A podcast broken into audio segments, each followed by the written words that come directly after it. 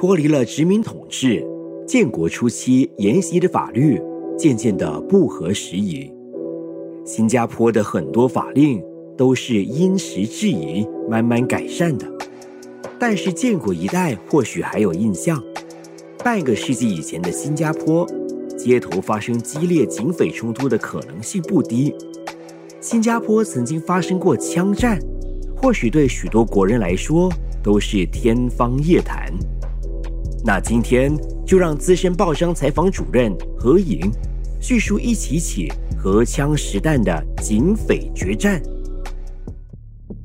这一期想跟大家谈谈这个警匪的枪战。五十到六十年代最轰动的警匪猎血事件，警方人员形容啊，共有三大警匪枪战。那么第一战就是绑票天王胡金枝，第二战一个绰号叫做白脸绑匪，外号叫做摩根，第三站呢就是绑票大老板卢叶鹏。新加坡三大警匪枪战有一个共通点，警方面对的都是绑匪。那究竟是怎么一回事？这个背景是这样的：上个世纪五十年代，新加坡独立之前，英国殖民地统治者对本地的治安无心也无力，造成不法之徒横行无忌，罪案频来，尤其是绑票勒索、当街卸戒等。暴力罪案最为猖獗，正因为绑票案当时如此猖獗，绑匪往往得逞，无论胆量或资金都逐渐强大，才会足以和警方枪口互对。我们就借着师承奇案来了解这几名恶名昭彰的绑匪。在警方档案中，五十年代的头号工地是双枪吴金枝。警方形容他是绑票天王，因为从一九五九年十月到一九六零年八月的短短十个月内，他在新马两地干下了十二起绑票案，当中两名肉票惨遭杀害，被他勒索的赎金共约七十五万元。这个七十五万元呢，在五六十年代可以说是一个不小的数目。胡金枝的行踪不定，警方一开始也无法确定他的落脚处，于是广派线女收集情报，一直到一九六零年八月二十三号，C.I.D 花了三个月时间，终于得到可靠情报，就在八月二十四号凌晨，包围了格朗十七巷跟省市大道之间的一栋三层楼旧店屋。店屋楼下是一间茶室，也就是今天的所谓咖啡店。情报透露，胡金枝跟一个名叫 Johnny Yang 住在一起。Johnny Yang 绰号上海仔，是个自卫党的打手，曾经被警方监视两年，也曾经因为拥有枪械，但是因为证据不足，无罪获释。线报也透露，吴金枝是藏在茶室三楼前方，杨尊妮藏在后方。如果茶室外面停放了一辆 S B 七八五二的 Mercedes，或者是 S U 二二二八的喜临门，表示胡金枝跟杨尊妮一定在房里面，因为 Mercedes 是胡金枝的，喜临门是杨尊妮的。带队的王建中警戒。当时就成立了一个十二名精英为主的小队，配合大队的政报部队。第一小队负责冲入屋内对付胡金枝，第二小队冲入后房对付杨尊尼，第三小队在后巷埋伏，切断绑匪的退路，第四小队随时收缩包围网，逼近匪库支援。警方破门的时候。胡金枝在梦中惊醒，他立刻拿起双枪，躲在前方暗处。一等王建中等入屋，马上开枪。王建中双臂中弹受伤，但他还是负伤指挥手下安全疏散屋内四个人后，下令震爆队发射催泪弹，并且跟胡金枝激烈开战。一个小时后，枪战结束。至于他跟他播种。后来在送院途中丧命。很巧的是，他中了十二弹，干了十二起，他是绑票案的数目，不谋而合。警方也随着搞毁了他在新马两地的三个藏肉票的匪库。双枪胡金枝在枪战中被击毙，警方除掉了头号公敌。胡金枝这号人物是怎么在自己的头上挂上那么多悬赏金，成为警方的首要狙击目标呢？胡金枝付诸时三十岁，他是二四四位党派的打手，活跃于三八湾一带。十七岁未到，因为犯罪入狱一年半，出狱后不知悔改，干下更严重的罪案。二十三岁时抢劫香烟货车漏，坐了八年牢，但因为行为良好，提前两年出狱。在监狱之中，他认识了一个姓许的男子。对方因为拥有枪械和子弹入狱，两人臭味相投，出狱后便组党联手干案。吴金枝绑票集团的军火都是这个姓许的男子提供的。吴金枝毙命之后，杨遵理投降，但他只承认参与两起绑票案，分得六万五千元。他后来被驱逐出境，原本要住回中国。却在船抵香港时逃跑。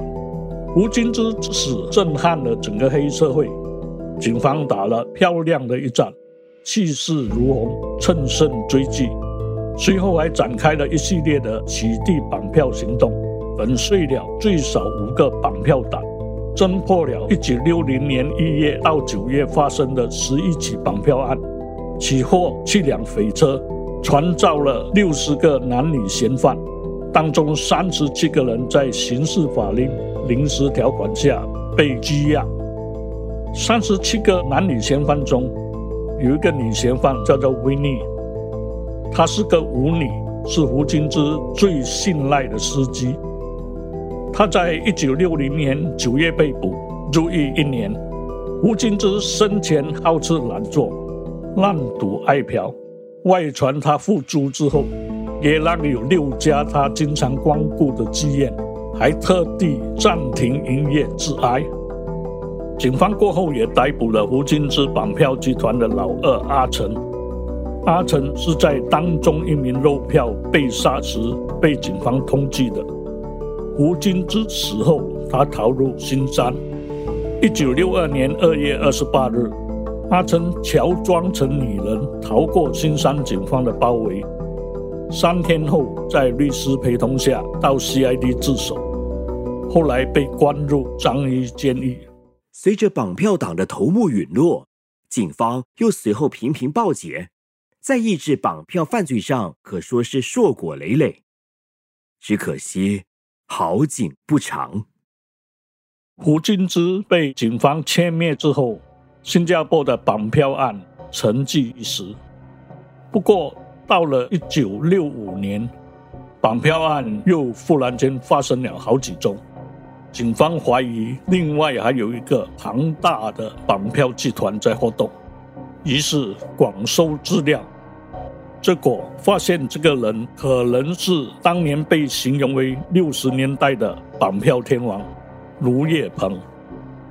不过卢业鹏的行踪也相当诡秘。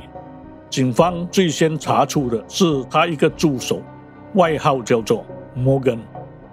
于是，在一九六五年八月五日，警方接获了消息，包围耶朗四十巷松林园一带。当时有八十多个警探，持枪对准了一栋洋楼，只待指挥官一声令下，便开始行动。另外一队支付警员则手提机关枪。腰系催泪弹，跟在八十多名警探的后面，大家都严阵以待。这个要犯摩根，黑社会称他为阿谢谢先生 Johnny。他大概二十九岁。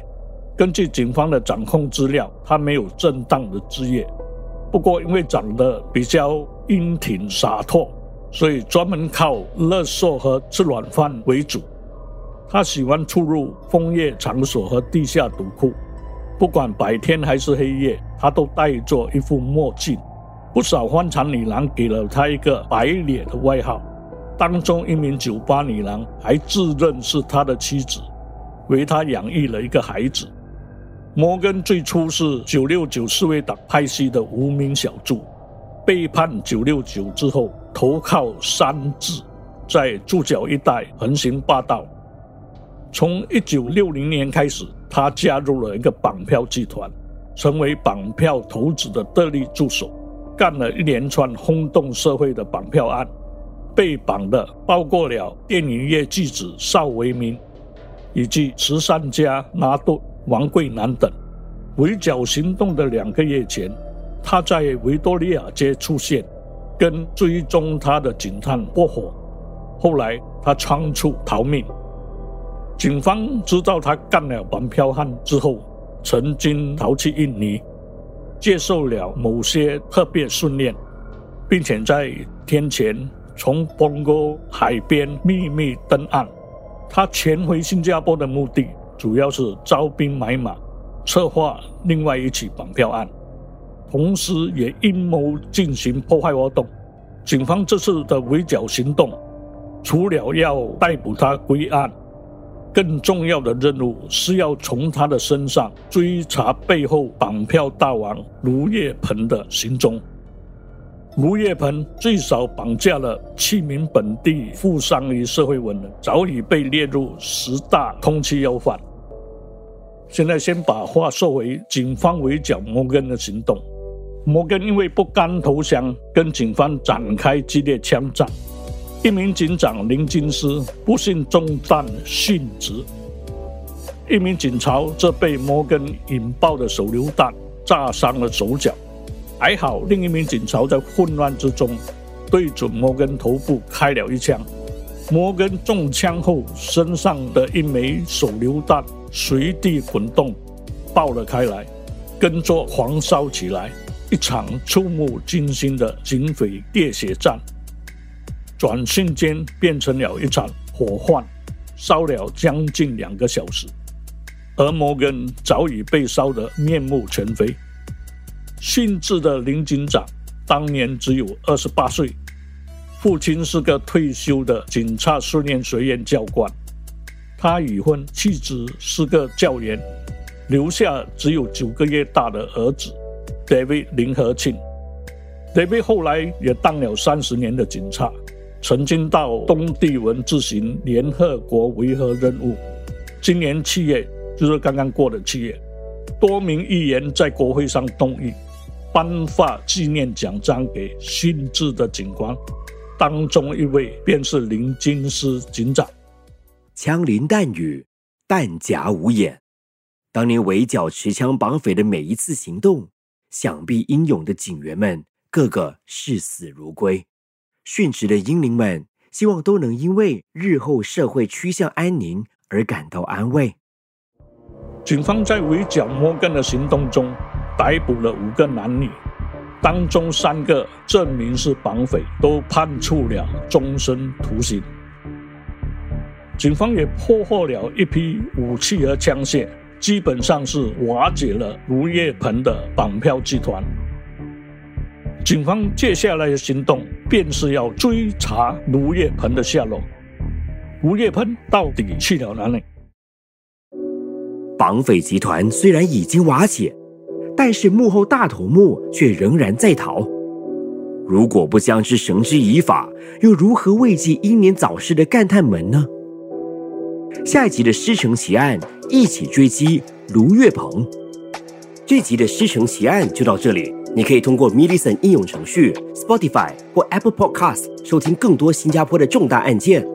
我是 Love 九七二 DJ 坚文，敬请留意下一期的《师承奇案》。